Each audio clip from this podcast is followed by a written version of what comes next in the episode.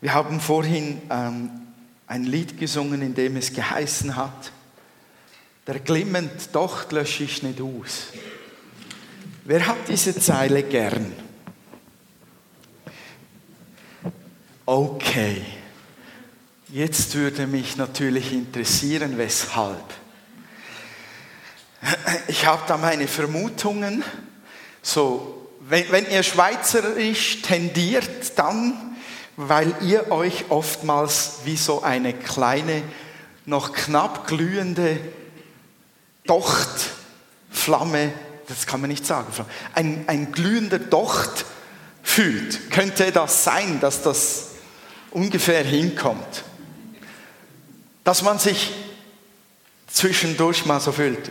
Ja, dieses biblische Wort hat noch einen anderen Zusammenhang eigentlich im Ursprung, aber es ist ja egal.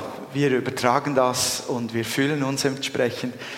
Also wenn du dich heute Morgen weiterhin genauso fühlen möchtest, wie gerade noch ein glühender Docht, dann hast du mit dieser Predigt ein Problem. Denn ich möchte keine 100 schwimmende Tochter da drin sehen am Ende der Predigt. Wisst ihr, ich glaube, dass Gott das wirklich so meint, wie es geschrieben hat und dass wir wirklich uns freuen können und trösten können in gewissen bestimmten Zeiten, wenn es uns wirklich ganz schwierig fällt und äh, wir so gerade noch so glühen ein wenig. Aber ich glaube genauso, dass das eigentlich Ausnahmezustand sein sollte und nicht Regel. Ich glaube, dass diese Kerze brennen soll. Das glaube ich. Und da kann mich kein einziger Kommentar, der irgendwo, schon gar nicht in 20 Minuten, der in einer Zeitung steht, irgendwie bremsen. 64 Prozent erwarten von uns, dass wir denen zeigen, wie jemand aussieht, der von Gott angezündet worden ist. Wie jemand lebt, was in seinem Herzen drin ist. Das erwarten 64 Prozent von den Schweizern von uns. Und auch den anderen sind auch noch Ausländer dabei. Nicht nur Schweizer in diesem Land. Und ich möchte dich fragen, wie zeigst du das denen? Wie zeigst du das denen? So mit einem Räuchli oben am. Okay. Ja, manchmal können auch Rauchzeichen die richtigen Signale sein.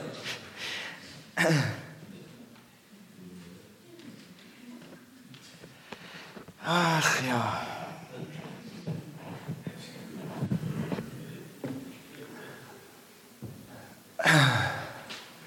Als ich hier, hierher gekommen bin, musste ich noch schnell heute Morgen mir ein paar Ricola besorgen. Bin zum Kiosk gerast und beim Zurücklaufen sah ich einige von euch hierher gehen. Einige ähm, gingen am Stock, jemand stieß so ein Wägelchen vor sich hin, der andere ist erkältet.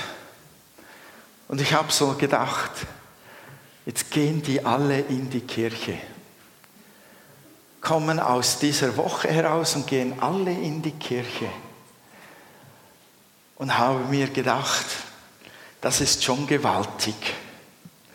Mit all dem, was man da mitbringt, muss ich sagen, das hier, also ich meine nicht der Gottesdienst, sondern wovon wir reden, wenn wir heute Morgen im Mittelpunkt haben, das ist das reale Leben. In mir drin hat so einen Moment lang äh, eine Stimme gesagt, ja, die kommen alle aus einem harten Alltag, die kommen aus der Realität und kommen jetzt in die Gemeinde und hören dir zu. Ist jetzt das ein bisschen abspacen und weg sein von der Realität, abheben und sich ein wenig so nach oben tragen lassen und dann geht es wieder nach unten Montagmorgen. Und in mir hat es gesagt, nein, das ist die Realität. Das hier ist wirkliches Leben. Ausrichten auf den, den man nicht sieht, aber der real ist, auszurichten und von dort aus in die Welt zu gehen, in den Arbeitsalltag zu gehen, das ist das wahre Leben. Ich habe manchmal so Kommentare gehört, weil ich Pastor bin, das ist ja kein anständiger Beruf das ist ja, da, da geht es ja nicht um etwas, was wirklich Hand und Fuß hat, wo es wirklich ums Leben geht. Das ist absoluter Quatsch. Da geht es mehr ums echte Leben als in allem anderen drin. Und ich möchte euch das sagen, das hier ist das reale Leben. Wenn ihr in den Alltag hineingeht, dann geht ihr mit der Realität von Gott oder ohne sie. Um mit der Realität von Gott in den Alltag hineinzugehen, heißt reales Leben, wirkliches Leben, echtes Leben mitzunehmen und hineinzubringen in euren Alltag. Verwechselt bitte Gemeindeleben nicht mit ein wenig Theater und Montag bis Samstag Realität. Wisst ihr, dass, dass Gott das genau umgekehrt gemacht hat? Er kam aus der Realität herab in diese Realität hinein und verband beides miteinander. Jesus, Gottes Sohn, kam vom Himmel herab und wurde Mensch und brachte die Realität, diese Realität des Himmels, des Reiches Gottes in diese Realität. Und was wollte er? Er wollte, dass diese Realität, diese hier, bestimmt und übernimmt. Und das will er immer noch. Und wisst ihr, wie er das gemacht hat? Das hat er mit Salbung gemacht. Und das ist eigentlich das Thema. Hast du die PowerPoint runterladen können? Dann könntest du mal den Titel einblenden. Das ging mit Salbung. Und mich bewegt das, was in unserer Gemeinde geschieht. Ich merke, dass irgendetwas Gott in uns tut, in einigen, in ein paar, in ein paar mehr, ich weiß nicht, wie viele es sind.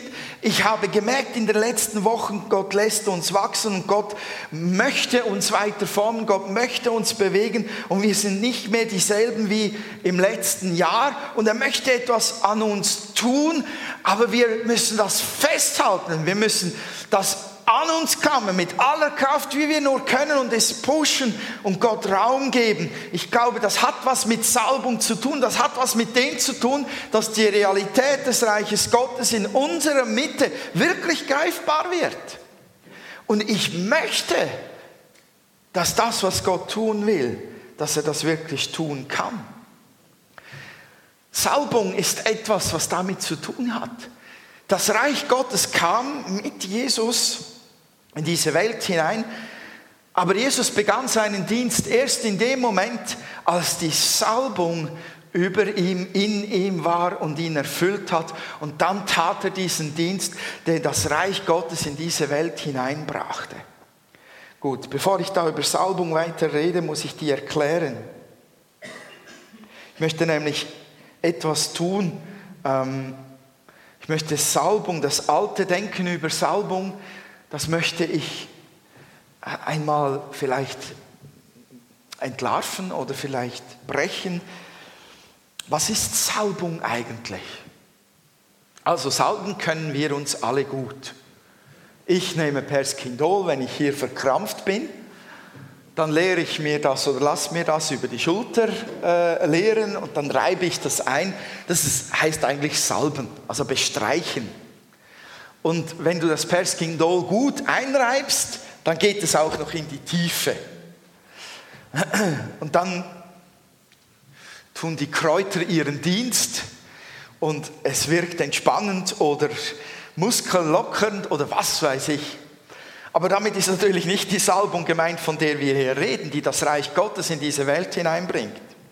Salbung, wenn wir im Alten Testament nachschauen, entdecken wir gehe jetzt bewusst zum alten Denken, vom Alten Testament aus, dann sehen wir, dass es immer dort vorkommt, wo eine Erwählung äh, geschieht. Jemand wird auserwählt von Gott Und dann wird diese Person abgesondert, zur Seite gestellt für den Dienst, alleine für Gott. Und vielfach wird er dann gesalbt, auch vor den Augen der Leute oder mehrerer Leute, indem dass man effektiv ihn mit Öl bestreicht. Also es war zum Beispiel beim König so. Der König wurde gesalbt. David wurde in der Gegenwart seiner Brüder gesalbt. Als Samuel kam und das Öl über ihn ausgoss, da war allen klar, diese Salbung ist zum Königtum. Samuel sprach es auch aus. Salbung ist so etwas, was man verbinden kann mit Kraftverleihung, mit Ehre, mit Segen oder auch mit Erfüllung mit Gottes Geist.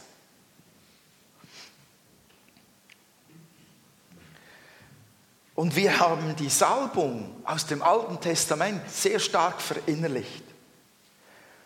Ich glaube, dass wir sogar sie so fest verinnerlicht haben, dass wir immer noch in den gleichen Gedanken vielfach funktionieren. Was meine ich damit? Alttestamentlich und neutestamentlich, da gibt es in puncto Salbung zwei riesengroße Unterschiede zwischen diesen beiden Buchteilen unserer Bibel oder äh, der geschichtlichen Zeiteinteilung.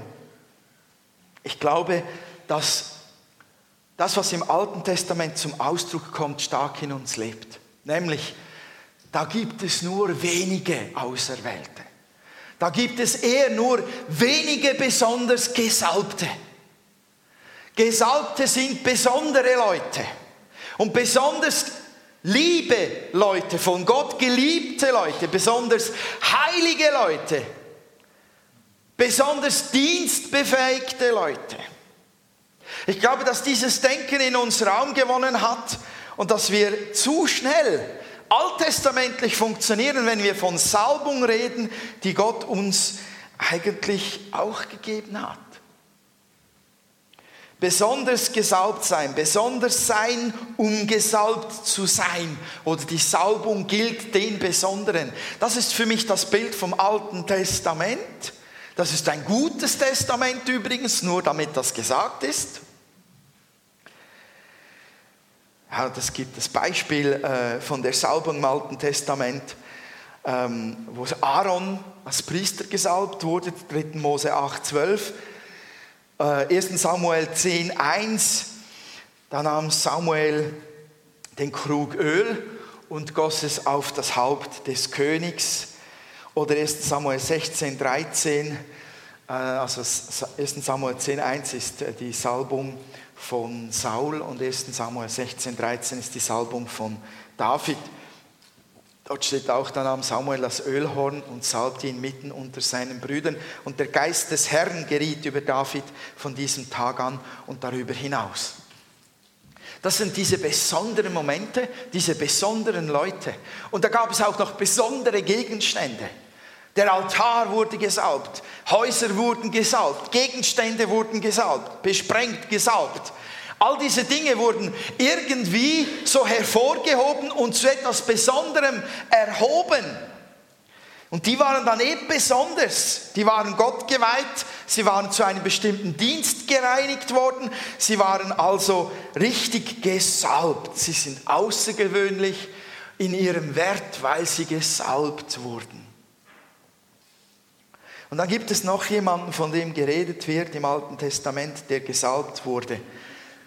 Jesaja 61, Vers 10 spricht davon, der Geist des Herrn, Herrn ist auf mir, denn der Herr hat mich gesalbt, er hat mich gesandt, den Elenden frohe Botschaft zu bringen, zu verbinden, die gebrochenen Herzen sind, Freilassung auszurufen den Gefangenen und Öffnung des Kerkers den Gebundenen. Das ist die Rede von Jesus. Und der ist ja sowieso besonders. Und das ist ja besonders, besonders, besonders. Und er war besonders, besonders gesalbt, besonders. Und es ist gut, wenn wir uns nicht so schnell mit Jesus vergleichen. Und wir finden in diesem Text fundamentale Dinge wie die Salbung kommt vom Herrn. Die Salbung hat damit zu tun, dass man mit dem Geist Gottes erfüllt wird. Und die Salbung hat mit einem Auftrag zu tun. Steckt alles in diesem Jesaja 61, Vers 10.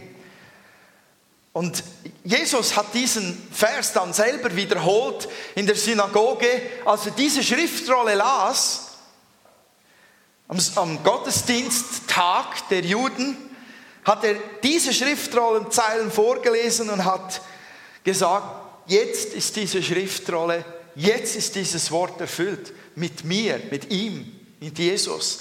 In ihm ist dieses Schriftwort erfüllt.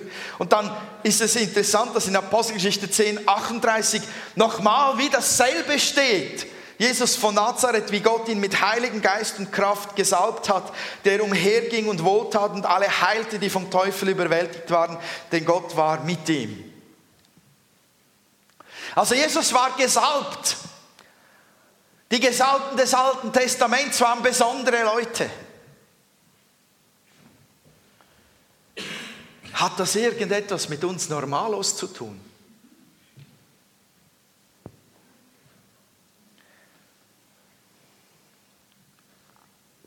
Ja, denn es gibt ein neues Testament. Wisst ihr, ich glaube, dass, dass wir wirklich manchmal das Gefühl haben, wir seien zu wenig gut, zu wenig wert, zu wenig besonders zu wenig heilig,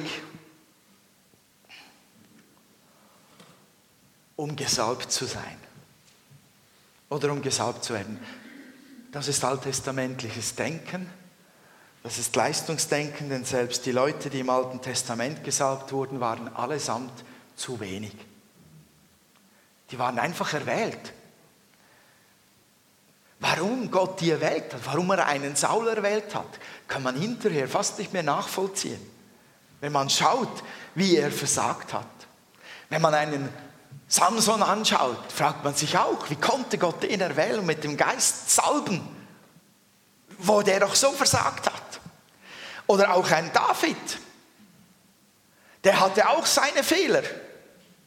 Der war nicht von Hause aus so etwas besonders Heiliges dass Gott sich sagte, der sieht gut aus, das ist okay, den nehme ich.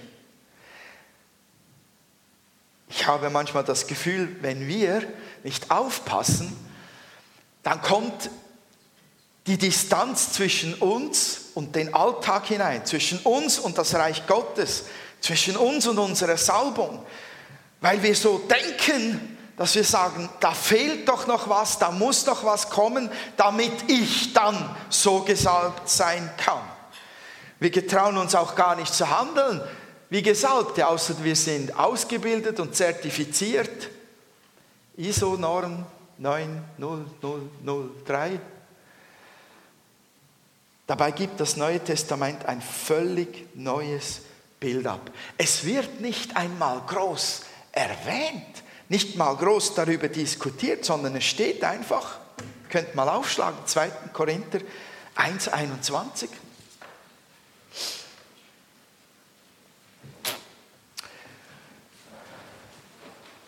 Im zweiten Korintherbrief, den findet ihr nach den Evangelien, nach der Apostelgeschichte, nach dem Römerbrief.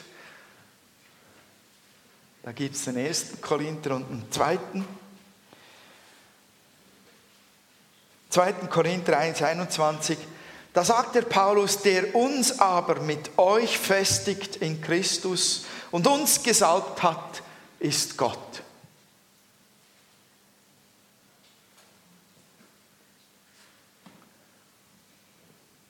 Dann gibt es den ersten Johannesbrief, Kapitel 2, Vers 27.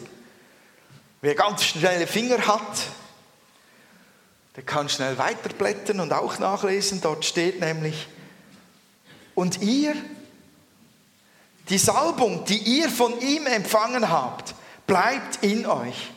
Und ihr habt nicht nötig, dass euch jemand belehre, sondern wie seine Salbung euch über alles belehrt, so ist es wahr und auch keine Lüge. Und wie sie euch belehrt hat, so bleibt in ihm.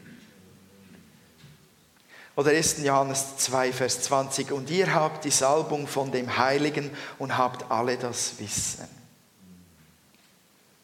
Das Neue Testament spricht völlig selbstverständlich von den Christen als von Gesalbten. Ohne Ausnahme.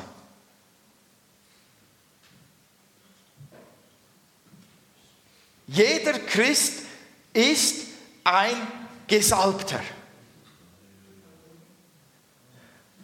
Genau, wenn wir das jetzt noch, noch einmal dem gegenüberstellen würden, was wir vielleicht denken vom Alten Testament her, dann musst du was Besonderes sein.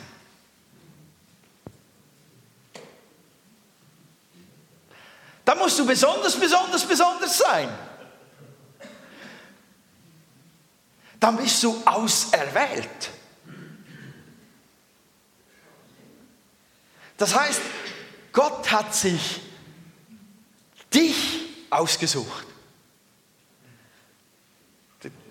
Salbung! Salbung!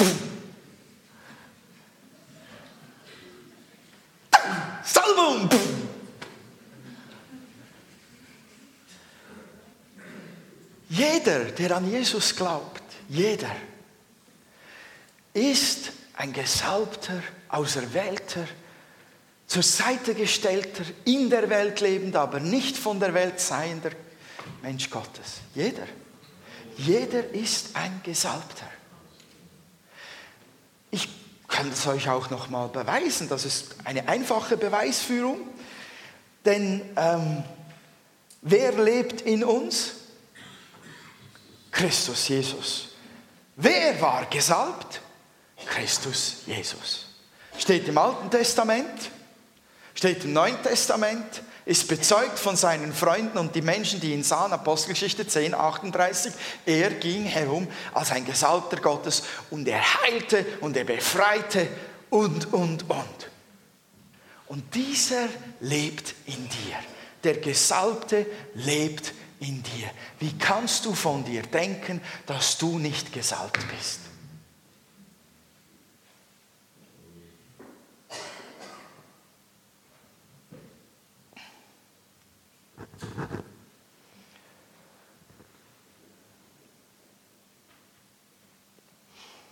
Wenn Salbung bedeutet, Vollmacht zu haben oder einen Dienst zu haben, für einen Dienst ausgerichtet zu sein oder ausgerüstet zu sein, dann bedeutet das, jeder von uns hat einen Dienst, hat die Bevollmächtigung dafür, hat einen Auftrag, hat die Vollmacht, denn der Gesalbte ist in uns. Wir haben Salbung bekommen. Und warum bleibt die Salbung in uns? Ja, weil Christus in uns bleibt. Wir, wir kämpfen vielfach mit dem Erleben zwischen Emotionen und, und dem Sehen, was geschieht und dem Wissen, wie ich bin, da kämpfen wir. Da hat Salbung irgendwo wie keinen Platz. Wenn wir wissen, wie wir funktionieren, wenn wir unsere Schwächen kennen, dann fragen wir uns, wie kann ich da gesalbt sein? Das spielt keine Rolle. Das hat nichts direkt miteinander zu tun. Als ein Kind Gottes bist du, ich rede jetzt von Christen, als ein Kind Gottes bist du gesalbt. Ob du jetzt Schwächen hast oder nicht, du bist gesalbt, denn der Gesalbte lebt in dir. Von den Gefühlen her ist es genau dasselbe. Die Salbung hat nicht damit zu tun, dass sie dich zuerst einmal in den Wohlfühlmechanismus hineinbringen soll. Wisst ihr, dass Salbung so stark ist und so nichts mit Gefühlen zu tun hat, dass ihr das sehen könnt am toten Elisa oder Elia war es, jetzt weiß ich es nicht mehr. Er war im Grab, er war tot, sein Geist war nicht mehr da, keine Emotionen, tote Materie, die Knochen und alles da für die Würmer bereit zu zernagt zu werden. Und dann warfen, warfen sie doch da einen hinein, einen Toten in das Grab. Und was geschah?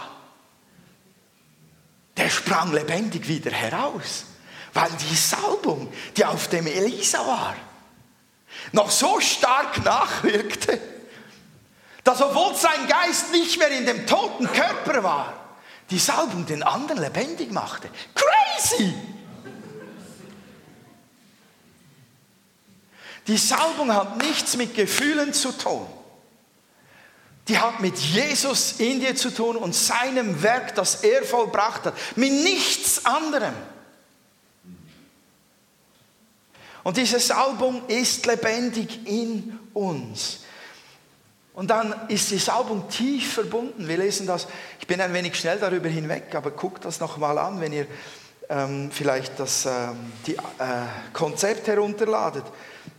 Die Salbung hat immer zu tun mit dem Heiligen Geist. Die ganze Zeit, das ganze Alte Testament hindurch, das Neue Testament hindurch, die Salbung, die Kraft, die liegt tief verbunden mit der Gegenwart des Heiligen Geistes in einem. Und die Salbung sagt, Johannes lehrt uns, Gott zu verstehen, sein Wort zu verstehen, ihn zu lieben, ihn zu folgen, Prophetie zu empfangen, Geistesgaben zu gebrauchen, zu lieben, wie er liebt und Lüge von Wahrheit zu unterscheiden, liegt alles darin in den wenigen Sätzen, die auch der Johannes im Evangelium und in seinen Briefen darin äh, beschrieben hat. Und Jesus hat uns doch etwas verheißen. In Johannes 16, vom Vers 13 an, Dort steht doch, wenn der Helfer kommt, der Geist der Wahrheit, wird euch zum vollen Verständnis der Wahrheit führen. Denn was er sagen wird, wird er nicht von sich selbst heraus sagen. Er wird das sagen, was er hört und er wird euch die zukünftigen Dinge verkünden. Er wird meine Herrlichkeit offenbaren, denn was er euch verkünden wird, empfängt er von mir. Alles, was der Vater hat, gehört auch mir. Aus diesem Grund sage ich, was er euch verkünden wird, empfängt er von mir. Und wenn ihr weiterlest, stellt ihr fest, dass Jesus auch sagt, dieser Heilige Geist bleibt in euch. Er bleibt in euch.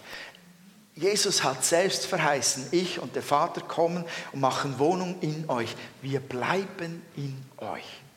Die Salbung ist in uns, in der Person des Sohnes, in der Person des Heiligen Geistes und auch des Vaters.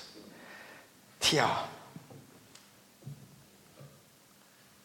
keiner zu klein, ein Gesalbter zu sein.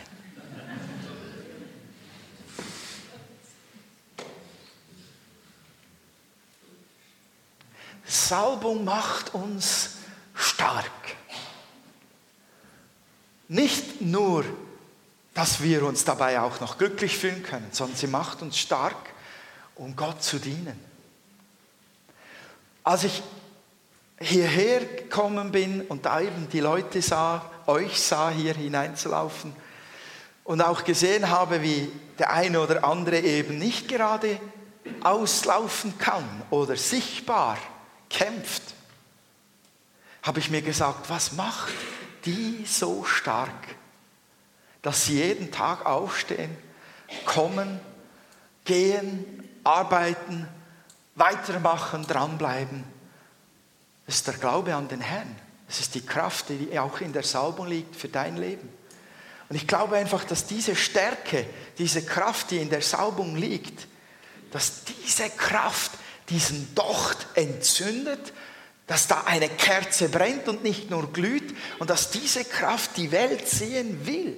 Die will diese Stärke, die will die Salbung, die will das Reich Gottes sehen.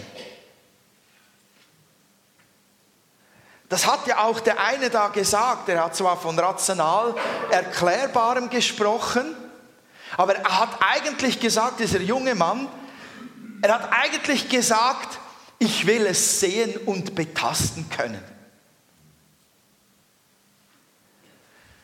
Selbst wenn es die Leute sehen und betasten können und nicht verstehen, geschieht dann manchmal das Wunder, dass sie noch glauben die wollen das Reich Gottes auch sehen. Und das ist der Dienstbereich, der uns gegeben ist, das Reich Gottes auszubreiten, ist ein Auftrag, den wir mit der Salbung zusammen bekommen haben. Und obwohl wir alle Salbung haben, hat nicht jeder die gleiche Salbung. Hm Oder kommt sie nicht in allen gleich zur Geltung? Oder man gibt ihnen diese Salbung nicht im gleichen Maße Raum. Da sind wir unterschiedlich. Keine Angst, das fängt jetzt nicht an zu menscheln, sondern ich erkläre das. Wir haben alle eine, eine Salbungsgrundierung erhalten. Ja, wisst ihr, was eine Grundierung ist? So einen Holzbalken, den schleift man zünftig an, damit die Holzoberfläche geöffnet ist, damit die Poren des Holzes dann die Grundierung aufnehmen können. Eine Grundierung gibt meistens mal einen Schutz äh, zum Beispiel bei Balken, die dem Wetter ausgesetzt sind, ist meistens ein Feuchtigkeitsschutz in der Grundierung drin. Die dringt in die Poren ein des Balkens und schließt diese Poren, damit, wenn Feuchtigkeit kommt, die nicht hineindringen kann in den Balken und den von innen verfaulen lässt. Die Grundierung gibt auch eine Grundfarbe. Ich weiß nicht, was wir uns als Christen für eine Grundfarbe geben könnten. Vielleicht orange oder grün. Oder weiß, ich weiß es nicht. Die Bibel sagt, wir haben alle ein reines weißes Kleid bekommen. Ob damit wirklich ein Stoff in der Form gemeint ist, wie wir ihn verstehen, weiß ich nicht. Aber wir haben alle diese Saubungsgrundierung bekommen, weil wir sind alle von Gott auserwählt worden. Wir sind alle von Gott an sich gezogen worden. Wir haben alle den Herrn aufgenommen. Wir haben die Wiedergeburt erlebt durch den Heiligen Geist. Und mit dem Innewohnen des Heiligen Geistes haben wir alle eine grundlegende Salbung. Die ist bei allen dieselbe. Gerechtfertigt, gerettet, herausgerufen, herausgeholt, für Gott zur Seite gestellt.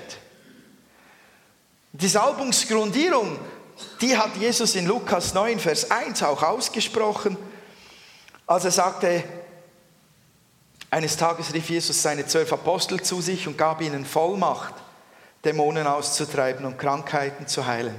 Dann sandte er sie mit dem Auftrag aus, allen Menschen vom kommenden Reich Gottes zu erzählen und die Kranken gesund zu machen. Dem sage ich Salbungsgrundierung. Oder Johannes 14, 12. Jetzt wird, ich weiß, dieser Vers macht vielen Angst. Aber der kann nur Angst machen, wenn du denkst, du musst alles aus deiner eigenen Kraft tun. Johannes 14, 12 sagt, wahrlich, wahrlich, ich sage euch, wer an mich glaubt, der wird auch die Werke tun, die ich tue und wird größere als diese tun, weil ich zum Vater gehe. Das ist Salbungsgrundierung.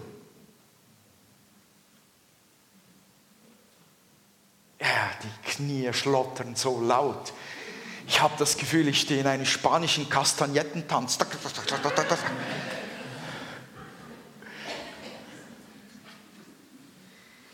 Was ist nur mit uns los, dass wir so einen herrlichen Vers mit Furcht und Zittern angucken? Das ist keine Verheißung, tönt es da aus den Herzen. Das ist eine schreckliche Bürde. Jetzt muss ich das selber tun wie Jesus.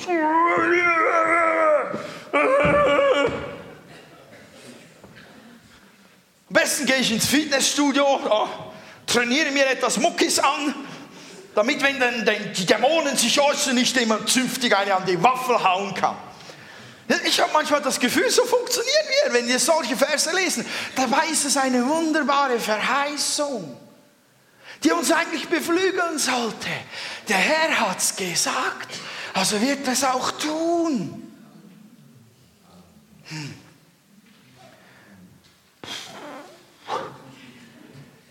Das ist Salbungsgrundierung, aber die Lackierung ist nicht bei allen gleich. Glanzlack oder metallisierter Lack spielt dann doch noch eine Rolle. Das erkläre ich auch. Wir sind alle gesalbt, aber wir haben nicht alle dieselben Dienste, auch wenn wir alle einen Grundauftrag haben. Diesen Grundauftrag, den Jesus da formuliert hat, die Menschen zu heilen, das Zeugnis zu sein für Jesus, das Reich Gottes auszubreiten, dann gibt es da doch noch ein paar biblische Dinge, die interessant sind, nämlich den Korintherbrief, wo Paulus sagt, nicht jeder, nicht jeder hat die Gnadengabe der Wunderheilung oder der Wunder oder das Zungenreden oder die Auslegung oder die Prophetie. Nicht jeder hat das. Da gibt es Unterschiede. Wir sind alle gesalbt, haben aber nicht alle dieselben Geistesgaben, die uns spezifisch gegeben sind für Momente oder sogar für Dienste. Und nicht wir alle sind Evangelisten, wie es im Epheserbrief steht. Und haben einen evangelistischen Dienst, wie es dort gemeint ist, oder einen Lehrdienst oder einen Hirtendienst. Das sind herausragende Lackierungen der Salbung. Das, das sieht man, man sieht einen Bonke, einem Reinhard Bonke, sieht man es an, an seinem ganzen Lebenswerk, sieht man es an. Der Herr hat ihm dieselbe Salbungsgrundierung gegeben wie dir und mir, aber hat ihm offensichtlich noch eine Lackierung draufgetan, die ihn dazu befähigt hat, Hunderttausende zu Jesus zu führen, alleine in einem einzigen Kontinent. Ja, und das ist das jetzt ein Problem für deine Salbung? Heißt das, oh mein Gott, ich bin nicht so gesalbt wie Bonke, also bleibe ich doch lieber das Döchtli und glühe so vor mich her, lasse mein Räuchlein aufsteigen und hoffe, jemand erkennt die Zeichen darin. Das schmälert deine Salbung überhaupt nicht. Das ergänzt sie. Wir ergänzen einander darin. Es ist nicht dieselbe Salbung auf jedem und trotzdem sind wir alle gesalbt. Und dann gibt es da noch ein unangenehmes Thema im Ganzen drin. Nicht alle geben der Salbung, die Gott ihnen gegeben hat, den Raum. Nicht jeder nimmt diesen Dienst an, den Gott eigentlich mit der Salbung gegeben hat. Nicht jeder gehorcht Gottes Geist, wenn er sagt, geh und bete. Das ist mir heute Morgen wieder passiert. Ich habe vielleicht das vierte Mal oder dritte Mal für dich gebetet, Florian, für seine Schulter. Jetzt war er operiert. Und heute Morgen haben wir wieder darüber gesprochen, wie es ihm geht. Und, und in, sofort macht es in mir, bete doch für seine Schulter. Ja, ich habe mir gedacht, ich habe schon dreimal bin wieder hingesessen, dann hat es mich umhergetrieben, bin ich aufgestanden, bin wieder hingesessen. Oh, bis ich dann endlich gegangen bin, war der Countdown schon fast runtergelaufen und habe wieder für ihn gebetet. Das, das ist ein Kampf in uns. Diesem Drängen vom Geist zu folgen oder nicht, aber nicht jeder tut das. Und hör mal, die Salbung kommt erst dann zum Zug, wenn du es tust.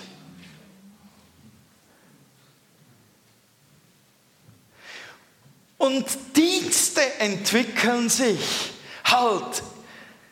Die Speziallackierung, die kommt halt auch damit, wenn man dem Raum gibt, wenn man gehorchen tut wenn man sagt, ich stehe zur Verfügung und dann auch den Schritt macht, wenn der Herr sagt, genau und jetzt tu. Das gehört halt einfach dazu. Wenn du mehr Salbung sehen möchtest, wie sie wirkt in deinem Leben, gib mehr Raum der Salbung, die der Herr dir gegeben hat. Gehorche ihm. Ja, könnte man noch einiges anfügen. Ich glaube, wir sollten grundsätzlich einfach Gottes Wort äh, vertrauen lernen, indem wir das neue Denken denken. Denn dass wir überall, wo wir merken, wenn es jetzt darum geht, Gott zu dienen, zu reagieren, etwas zu tun, und ich herausgefordert bin, ich merke, jetzt das Reich Gottes, das, das, das möchte ich, dass es hier jetzt hineinbricht dass wir dann nicht alttestamentlich denken und darauf warten, dass dann der andere es tut. Der Joel muss nicht auf den Johnny warten. Und die Erika nicht auf die Irene und der Christian nicht auf die Olivia und der Pater nicht auf Jacqueline. Sondern ja, jetzt lege ich da meine Angst ab Und ich denke ein neues Denken. Ich bin der Gesalbte hier. Ich bin der Wertvolle, der Auserwählte. Ich bin der, der jetzt hier mit der Grundierung, die er hat, schon was Großes tun kann.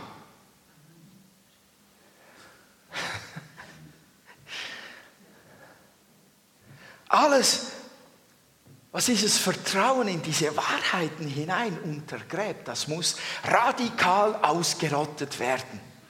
Wer hat einen Garten? Okay, hast du Unkraut in deinem Garten? Wer lacht da? Ich habe mir gedacht, das hast du ausgerupft. Das ist das Logischste, was es gibt, oder? Das Unkraut muss raus. Ich hatte auch mal einen Garten, bevor wir an den Hühnleackerweg gezogen sind. Jetzt bin ich den Garten los. Somit auch alles Unkraut. Das ist ein gutes Gefühl. Aber wenn wir da eine Zeit lang ähm, den Weg an der Falkenstraße nicht von Unkraut befreit haben, waren die ganzen Steine übersät und durchdrungen von diesem Zeugs. Und das war dann so viel, dass nur noch eines half abfackeln. Und das hat mir Spaß gemacht. Ich habe die Gasflasche geholt, habe den Brenner geholt, habe gezündet. Das Zeug runtergekokelt. Aber wisst ihr was? Es wächst eben nach. Wenn man es nicht mit der Wurzel wirklich total verkokelt, wächst da aus demselben Teil wieder was hoch. Ihr kennt das Bild, das hat mit den Dingen zu tun, die wir erleben, wie sie unser Vertrauen untergraben in die Wahrheiten der Bibel. Das hat mit dem zu tun, was in der Salbung drin liegt, in der Wahrheit, dass du Gesalbter bist.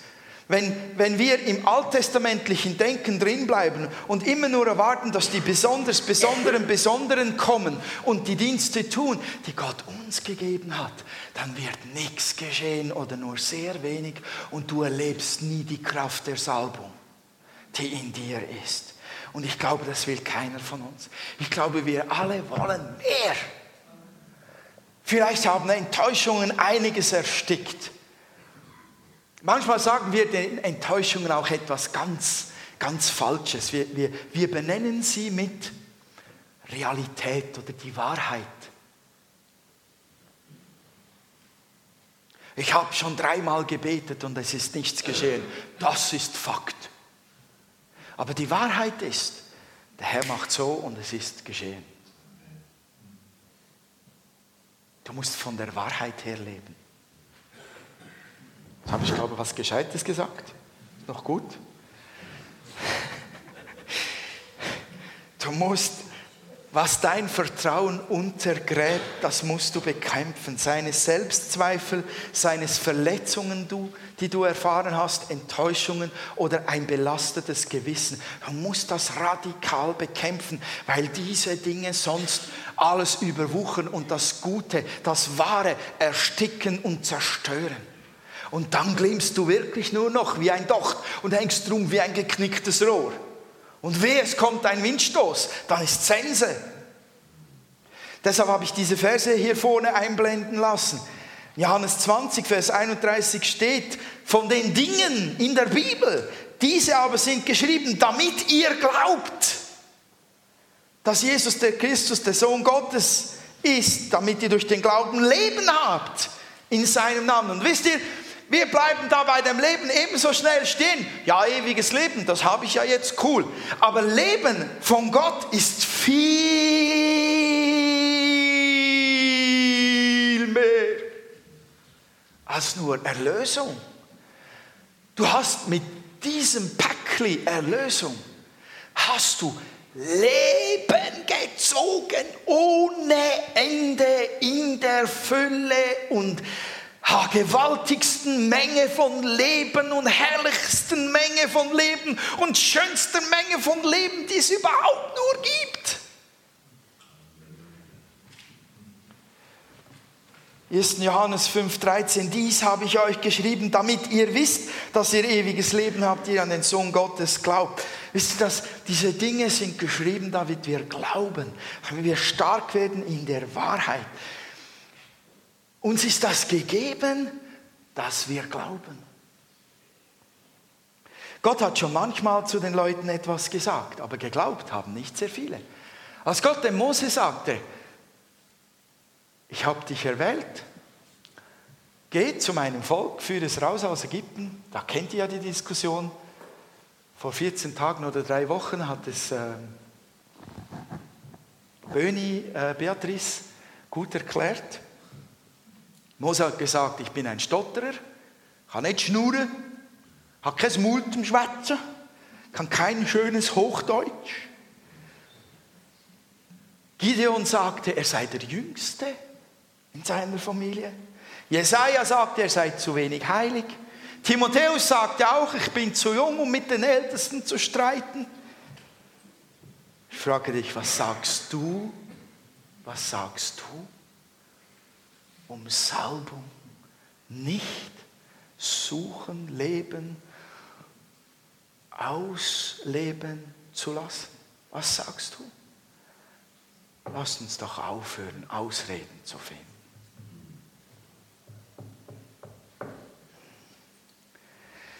Wie oft stehst du vor dem Herrn und sagst, komm, füll mich. Lass deine Salbung fließen über mich, durch mich zu anderen. Wie oft stehst du vor dem Herrn und sagst, ich habe Hunger und Durst nach deiner Salbung. Mehr von ihr für mich und die Menschen um mich herum. Ich möchte, dass dein Reich mich erfüllt in allem, mich durchdringt und ich möchte so überfließen, dass ich es im Alltag, in der Realität die Realität des Reiches Gottes leben kann. Wie oft sagst du das, Leute? Da liegt halt auch schon ein Ding drin. Da fängt es halt auch schon an, vor dem Herrn zu sein und zu sagen, ich brauche dich, ich suche dich, ich trinke von deinem Geist, ich suche deine Salbung, ich gebe dir, dir Raum, Herr, füll mich, durchströme mich. Du musst diese Dinge am Morgen ja, komme ich wieder mit dem Morgen. Aber bevor du zur Arbeit gehst, du musst die aufsaugen. Oder dann halt abends, wenn du ins Bett gehst, und dann musst du sagen, Herr, jetzt gib noch Konservierungsschutz drauf. Damit, wenn ich am Morgen dann aufstehe, das Zeug wirklich auch noch da ist und ich das leben kann. Es hat so viel mit dem Bewusstwerden zu tun, auch diese, diese Gedanken der stille Zeit. Es geht darum, ausgerichtet zu sein auf den Herrn und diese Realität des Himmels über die Realität dieser Welt zu stellen und in diesem Bewusstsein an die Drehbank zu gehen. Oder in den Verkaufsbereich oder ins Altersheim die Foodisco gewaschen.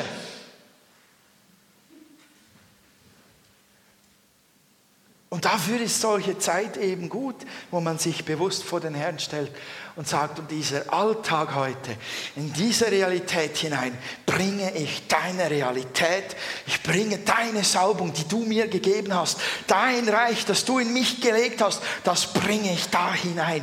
Und ich gehe mit dieser Ausrichtung in diesen Alltag. Und ich gehe auch an meine Kinder heran mit dieser äh, Ausrichtung. Wisst ihr, man muss das ja nicht die ganze Zeit denken, aber man muss es sich mindestens einmal im Tag bewusst machen. Sonst überwältigt einem das andere Bewusstsein. Ja, jetzt muss ich Amen sagen. Unbedingt.